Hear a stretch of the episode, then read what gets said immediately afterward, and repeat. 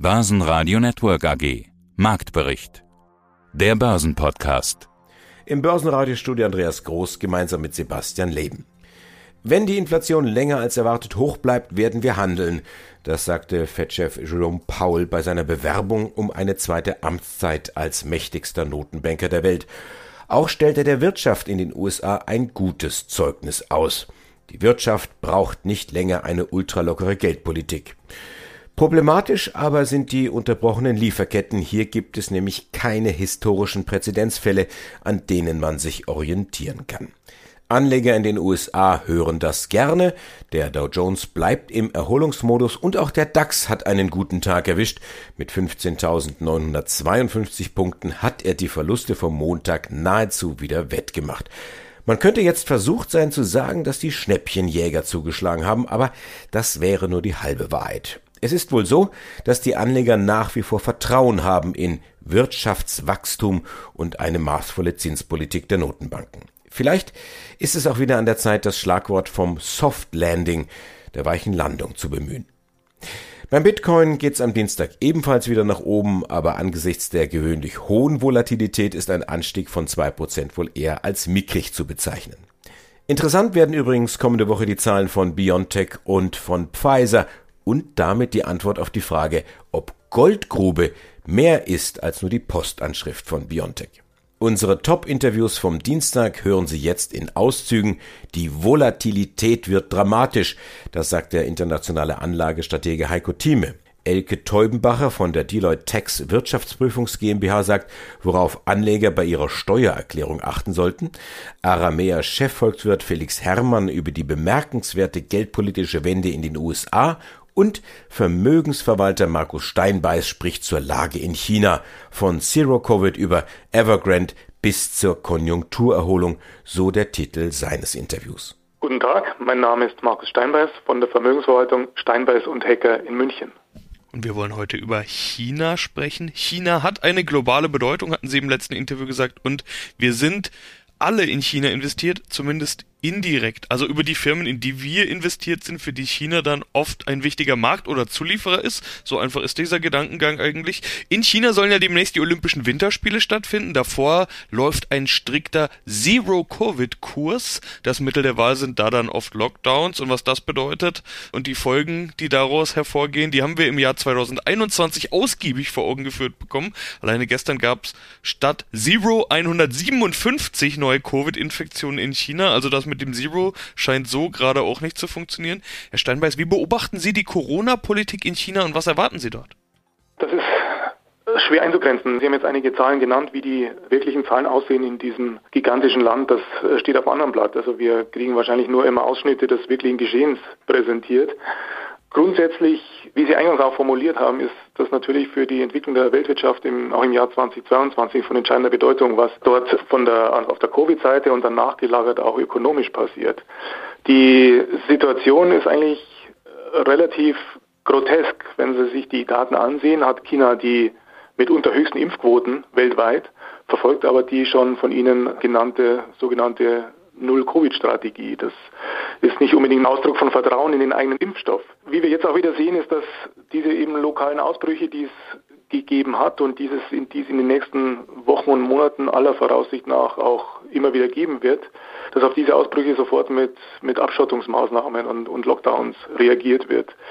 Das hat Konsequenzen nicht nur für dieses Land, sondern natürlich auch für die Lieferketten weltweit. Wir kennen das aus den letzten Monaten seit der Covid-Krise und da sieht man oder wird uns wieder deutlich vor Augen geführt, wie wichtig eigentlich oder wie stark integriert das Land China als immer noch die Werkbank oder eine der wichtigsten Werkbänke der Welt in die globalen Lieferketten ist. Das hat aber auch Auswirkungen auf logischerweise auf den Konsum vor Ort. Also die Sozialkontakte einzuschränken hat natürlich auch die Konsequenz, dass der Konsum, und das sehen wir bei einigen Unternehmen, in weiten Teilen auch relativ schwach bleibt. Also wenn Sie so wollen, das ist eine Blackbox, die nicht unbedingt jetzt ökonomisch getrieben ist, sondern Covid getrieben ist und bei der man sich schon auf Verwerfungen temporärer Natur, und das ist das Entscheidende eigentlich, temporärer Natur einstellen sollte. Insofern Ja, es gibt zu berücksichtigen auf der anderen Seite und das glaube ich, können wir auch ansprechen, gibt es natürlich auch ein paar positive Aspekte nach all den Problemen, die dieses Land und diese Ökonomie im vergangenen Jahr hatte. Heiko Thieme, globaler Anlagestratege. Was bedeutet jetzt diese Gemengelage, die wir besprochen haben? Für die Börse Stand ist ja der, dass wir zwar ein gutes Jahr 2021 hatten, aber zur Wahrheit gehört ja auch, dass seit Mitte des Jahres die Schlagzeile immer wieder die gleiche war. Kampf um die 16.000 DAX-Punkte. Wie lautet denn die Schlagzeile im neuen Jahr? Halten die 16.000 oder ist die andere Schlagzeile vielleicht, wann kommen die 17.000? Gut, ich habe meine Prognose veröffentlicht in dem Magazin Die Einblicke, das war Anfang Dezember. Aber diesem Jahr, ähm, das halte ich auch weiterhin fest mit einigen Nuancen. Die Welt hat sich seitdem auch wieder etwas verändert in den Nuancen. Wir haben eine Situation, die A, die Wirtschaft haben wir diskutiert und dann die Politik haben wir ebenfalls diskutiert, nicht wahr? Neuanfang der äh, Ampelkoalition. Jetzt in der Politik, was wir noch nicht besprochen haben, eine große Herausforderung in diesem Jahr. Biden steht unter einem enormen Zuchtzwang. Die Zwischenwahlen finden Anfang November statt und Zwischenwahlen heißt das, das gesamte Repräsentantenhaus in Amerika mit 435 äh, Mitgliedern neu gewählt wird, nämlich alle zwei Jahre. Und ein Drittel der 100 Senatssitze stehen zur Wahl an. Und die Mehrheiten, die er in beiden Häusern hat, sind äußerst knapp beim Senat 50 zu 50. Da zählt also die Stimme des Vize, seines Vizepräsidenten mit, wenn es um die äh, wichtigsten Entscheidungen geht. Also knapper kann es gar nicht sein. Und im Repräsentantenhaus ist man vielleicht ein, rund ein Dutzend Stimmen im Vorteil. In anderen Worten, äh, die Werten sind sehr knapp und die Erfahrung zeigt, dass wenn es zu den, bei den Zwischenwahlen verliert normalerweise die Partei, die im Weißen Haus ist, an Stimmen. Das ist nun mal historisch so, bis auf wenige Ausnahmen. Und zurzeit sieht es so aus, als ob sich das auch bewahrheiten könnte. Das heißt, Biden könnte im November dastehen, dann sprich auf einem Jahr, wenn dann das, der, der neue Kongress zusammentritt, nicht wahr, dass er keine Mehrheiten mehr hat in entweder beiden Häusern, keine oder zumindest nur in einem.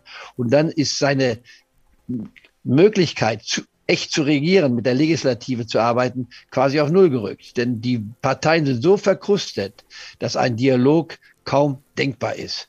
Und dann natürlich die Frage auch und die Gefahr, dass plötzlich ein Donald Trump, wenn er nicht dann vom Gericht her quasi äh, neutralisiert ist, dass er nicht mehr politisch auftreten kann. Aber das, glaube ich, ist fast undenkbar.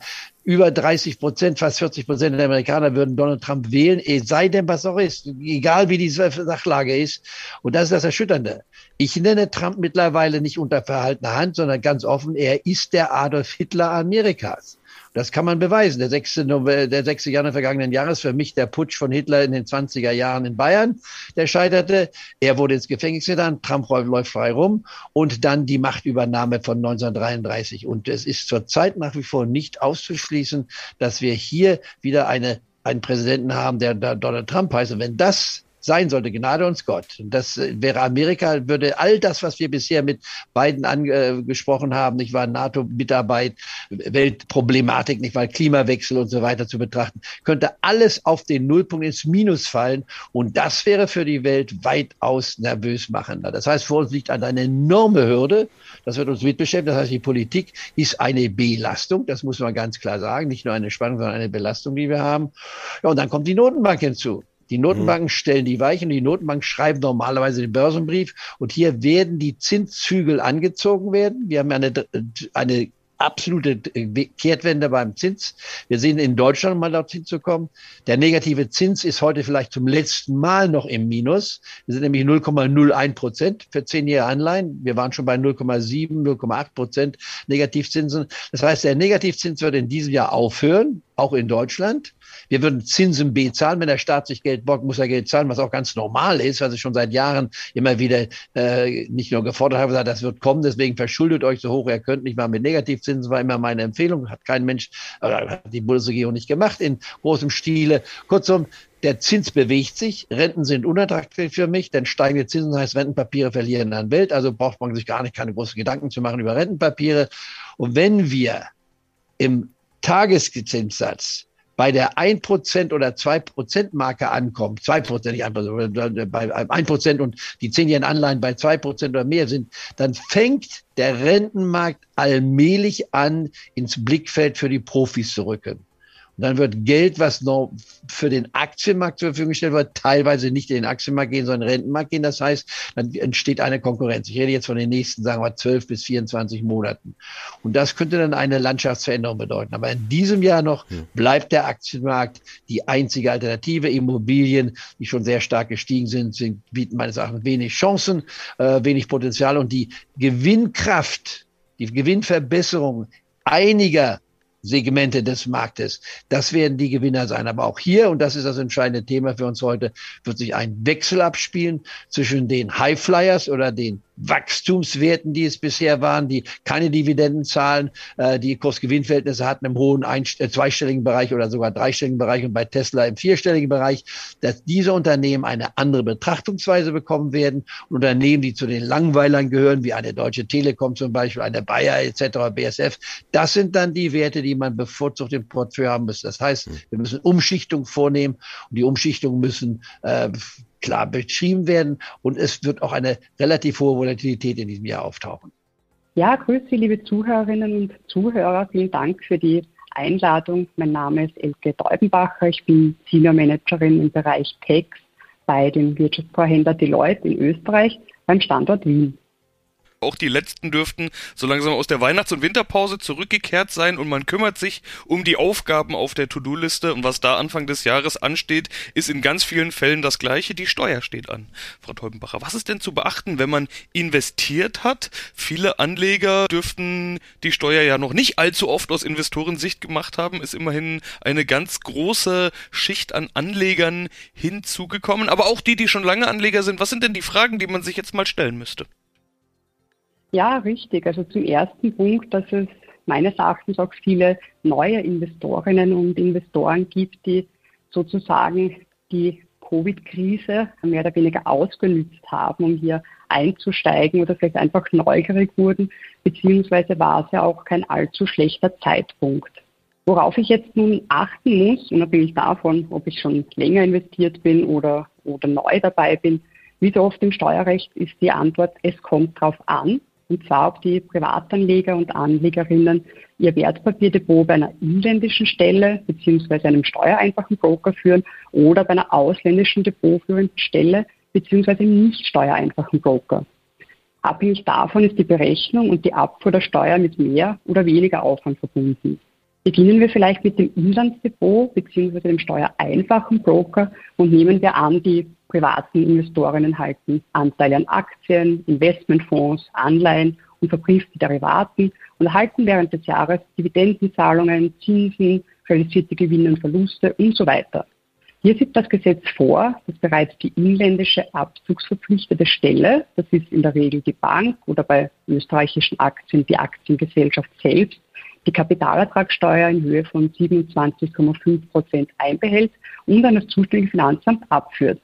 Die Erträge sind somit endbesteuert, das heißt, dass eine weitere Aufnahme in die Steuererklärung nicht notwendig ist. Und weiter nimmt die Bank auch die Anrechnung von etwaigen ausländischen Quellensteuern vor, wie es in der Praxis häufig bei ausländischen Dividenden der Fall ist, und führt die Verlustverrechnung durch, auf die wir dann später auch gerne noch zurückkommen können.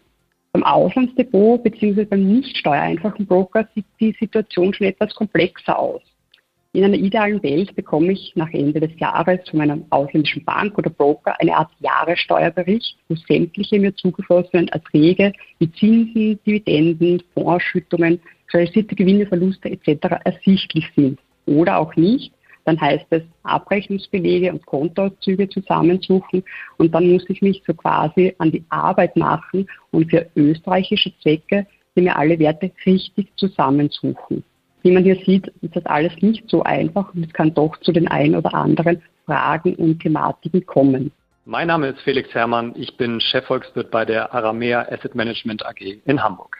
Was bedeutet also all das, was wir gerade besprochen haben, für den Aktienmarkt? Es klingt ja auch ein bisschen so, als gäbe es genug Potenzial für Volatilität, Rücksetzer, Risiken. Auf der anderen Seite haben Sie ja ein grundsätzlich positives Umfeld gezeichnet. Also frage ich doch mal ganz offen, was bedeutet all das für den Aktienmarkt? Genau, also auf der einen Seite ganz klar, dass das Wachstumsumfeld, das ich skizziert habe, ist sicherlich etwas, was auch die Unternehmensaussichten für die Unternehmen stützen sollte in diesem Jahr. Auf der anderen Seite keine Frage, bedeutet natürlich die Tatsache, dass die Notenbanken, alle zuvor, dass eben die US-Notenbank ein Stück weit die Unterstützung entzieht, dass, ja, ich sag mal, diese QE-Party an den Aktienmärkten ein Stück weit ein Ende finden wird in diesem Jahr.